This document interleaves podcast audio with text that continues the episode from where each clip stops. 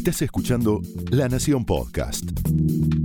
A continuación, Andrés Hatum te lleva de paseo por el mundo profesional para pensar, reflexionar y actuar en carreras extraordinarias para gente común.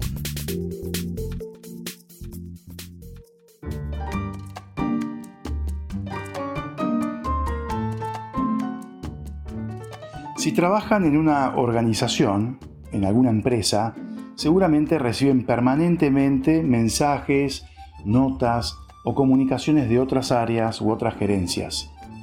Con suerte ustedes abren el mail porque saben que esas notas son aburridas. Ahora, cuando un CEO, sin embargo, manda una nota, ustedes la abren, quieren saber qué dice esa persona. Lamentablemente, esos mensajes de los CEOs han pasado por las áreas de comunicaciones que la plumerían y la barnizan y probablemente después aparece también recursos humanos para ponerle su impronta, que es sacarle adjetivos, ponerle sustantivos y tratar de que diga mucho sin decir nada. ¿Qué pasaría si un CEO un día se levanta y dice, hoy le voy a mandar a mis empleados la carta que quiero mandarles sin pasar por ningún tipo de filtro, sin pasar por el área de comunicación, por recursos humanos, por nadie. Inauguramos en este podcast una pequeña sección que es la sátira de management. Señores, les presento la carta de un CEO en cuarentena. Levantemos los corazones. Queridos empleados y colaboradores, Hace un año les escribí al asumir como CEO de esta empresa, Compañía Argentaria de Comercio Asociada. Para todos nosotros, caca. Ese mes nuestras expectativas eran altas tanto para el crecimiento previsto como para la contratación de nuevo personal. Nunca nadie previó la pandemia de coronavirus que nos sorprendió como la bomba atómica a los japoneses. Es más, de haber sabido o sospechado que semejante calamidad nos iba a afectar tanto, yo personalmente jamás hubiera tomado esta posición. Es mejor que otro se hunda junto a la empresa. Como dice el dicho popular, soldado que huye sirve para otra batalla, guerra o lo que ustedes quieran. Pero acá estamos y hay que poner el pecho a las balas. Así que primero paso a agradecerles y después a listarles las malas noticias agradecerles el tiempo que le están dedicando a la empresa vía Zoom. Entiendo que están trabajando más de la cuenta, al menos la mayoría de ustedes. De todas formas, quería hacerle algunas sugerencias respecto al uso de Zoom. Traten de asegurarse de estar muteados si me van a insultar a mí o a algún miembro del comité directivo.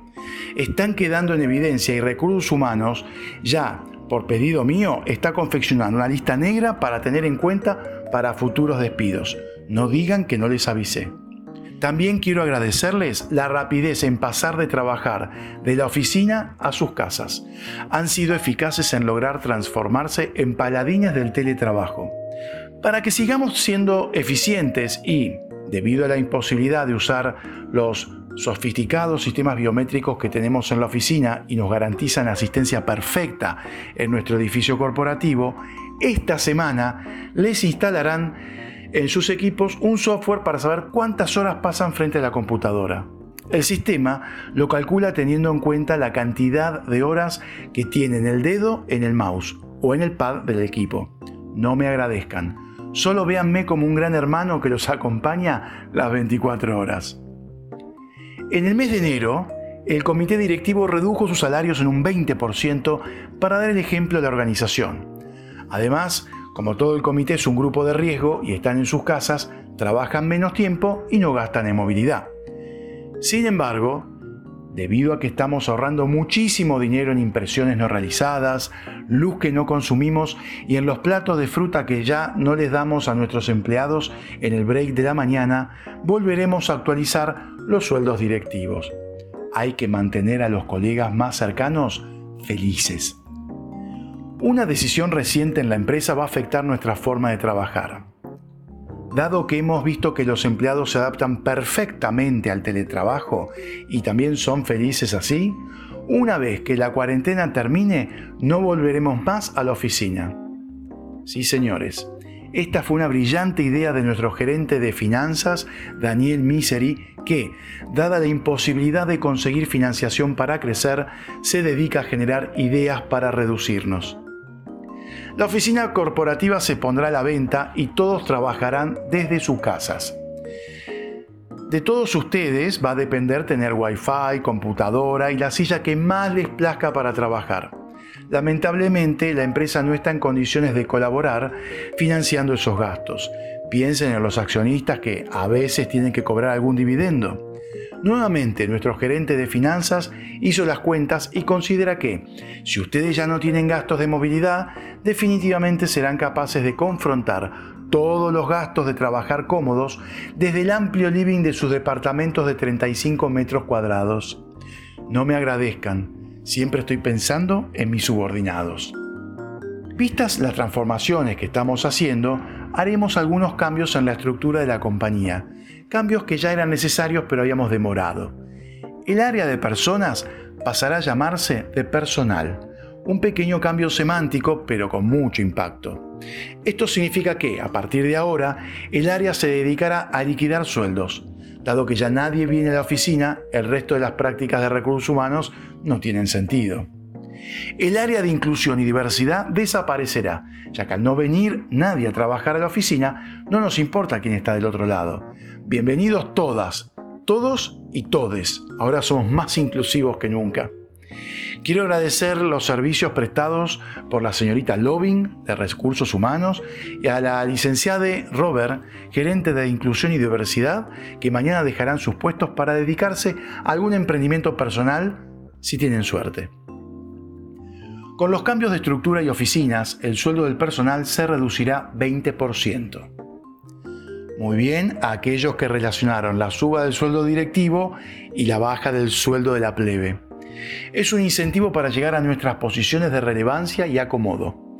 Pero a no quejarse, lo peor está por venir. Yo siempre tengo una sorpresita. Es que hemos iniciado un proceso de downsizing, downscoping y right sizing ¿Qué significa esto? Que en 2021 verán menos estructura, menos personal y más despidos. Pero tranquilos, aquellos que queden fuera de la empresa serán entrenados en Analytics y Big Data para sobrevivir al mercado laboral que viene.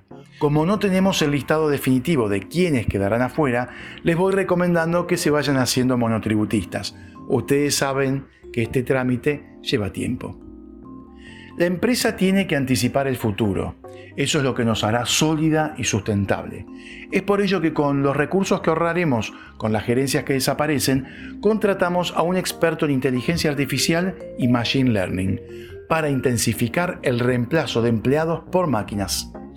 Le damos la bienvenida al ingeniero Android a nuestra empresa. Lo verán trabajando con las diferentes áreas en eficientizar le hace reducir todo lo que sea factible. Señores, desde ya, gracias a todos aquellos que se queden en la compañía y aquellos que prontamente no estarán con nosotros. Los saludo cordialmente desde mi penthouse alquilado en una playa argentina debido a que no pude cruzarme a Punta del Este este año. Yo, el CEO que perdurará en la empresa en 2021, aunque se quede solo. Soy Andrés Jatum. Muchas gracias. Esto fue Carreras Extraordinarias para Gente Común.